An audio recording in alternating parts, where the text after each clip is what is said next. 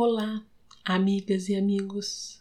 Dando continuidade à reflexão da parábola do filho pródigo, encontrado em Lucas, capítulo 15, versículo 11 e 32. Hoje iniciaremos a reflexão sobre o filho mais novo, o que solicita a herança do pai e sai de casa. Retomando a parábola, Jesus disse: E o mais moço deles disse ao pai: Pai, Dai-me a parte da fazenda que me pertence. Passado não muitos dias, o filho mais novo, ajuntando tudo, partiu para uma terra longínqua e ali dissipou todos seus bens, vivendo dissolutamente.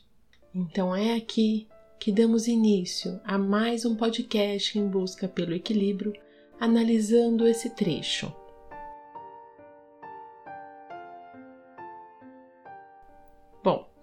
O mais moço pode ser interpretado como o mais inexperiente, o menos vivido, com menor capacidade de discernimento.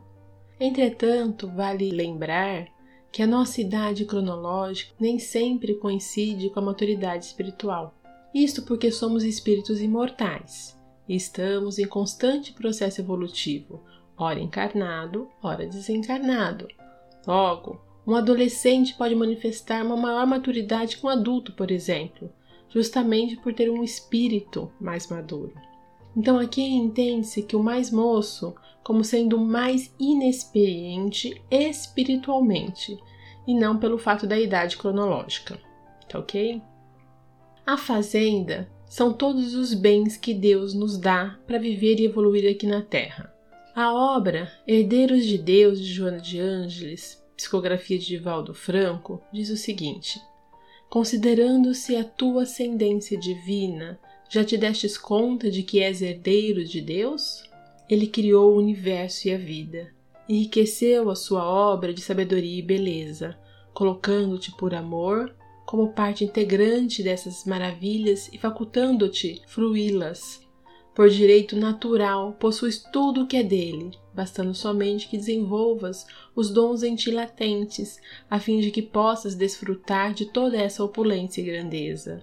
Amado por Deus, és também herdeiro das ideias sublimes que te proporcionam conquistar espaços, penetrar os mecanismos da vida e decifrar os enigmas desafiadores que te aguardam.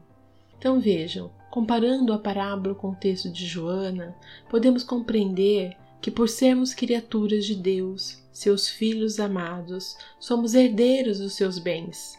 E que bens são esses?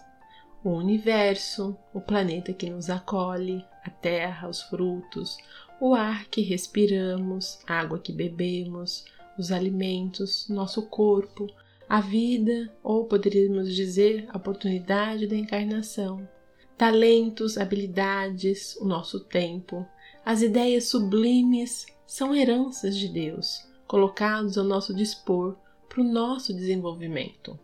Então, nesse trecho da parábola, poderíamos dizer que estamos aqui neste planeta que nos acolhe, como herdeiros de Deus, usufruindo dos seus bens. Na sequência, a parábola diz que, passados não muitos dias, o filho mais novo, ajuntando tudo, partiu para a terra longínqua e ali dissipou todos os seus bens, vivendo dissolutamente. Nesse trecho da parábola, nós vamos compreender o significado de terra longínqua, dissipar os bens e viver dissolutamente. Então, terra longínqua representa o afastamento da casa do Pai. Estar na casa do Pai significa estarmos em comunhão conosco mesmos e com Deus. Afastar-se da casa do Pai é viver uma vida desconectado de Deus. Vive uma vida afastado da espiritualidade e da religiosidade. Uma vida onde o eu prevalece. São as pessoas materialistas, as pessoas que abusam dos dons que Deus nos dá para evoluir servindo a si mesmas. E assim desperdiçamos a oportunidade de evoluir. Aqui nos solicita uma reflexão sobre nós. Será que estamos vivendo em terras longínquas? Ou seja, será que estamos desconectados de Deus?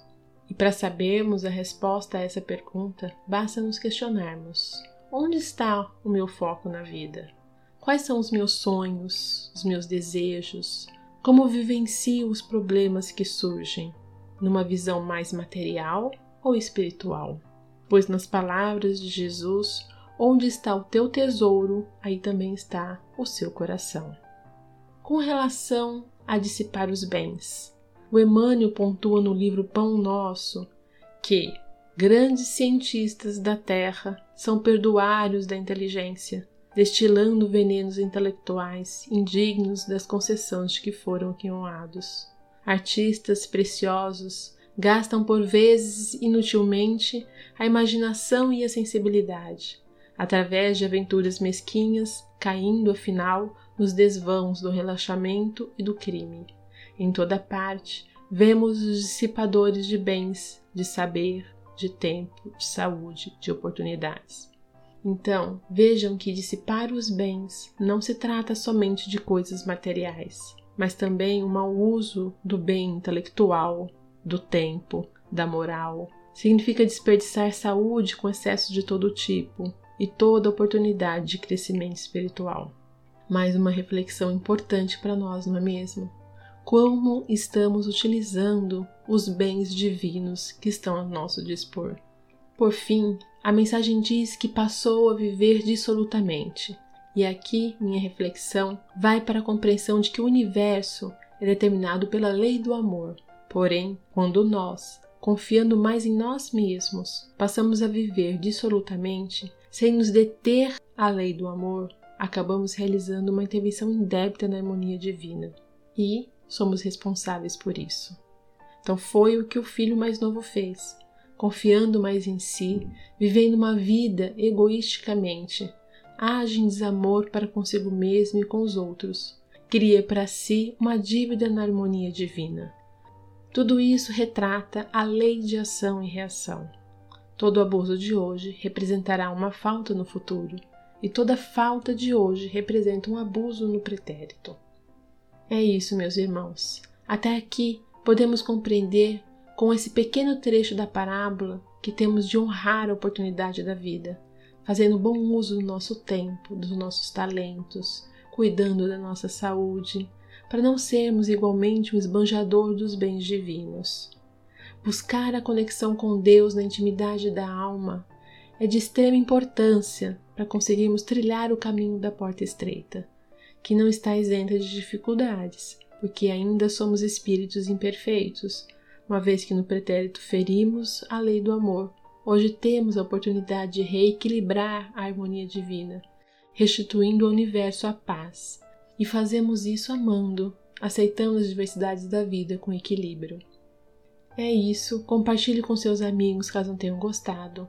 Até o próximo episódio com mais reflexão sobre o filho mais novo. Excelente domingo para você e muita luz para todos nós. Até mais.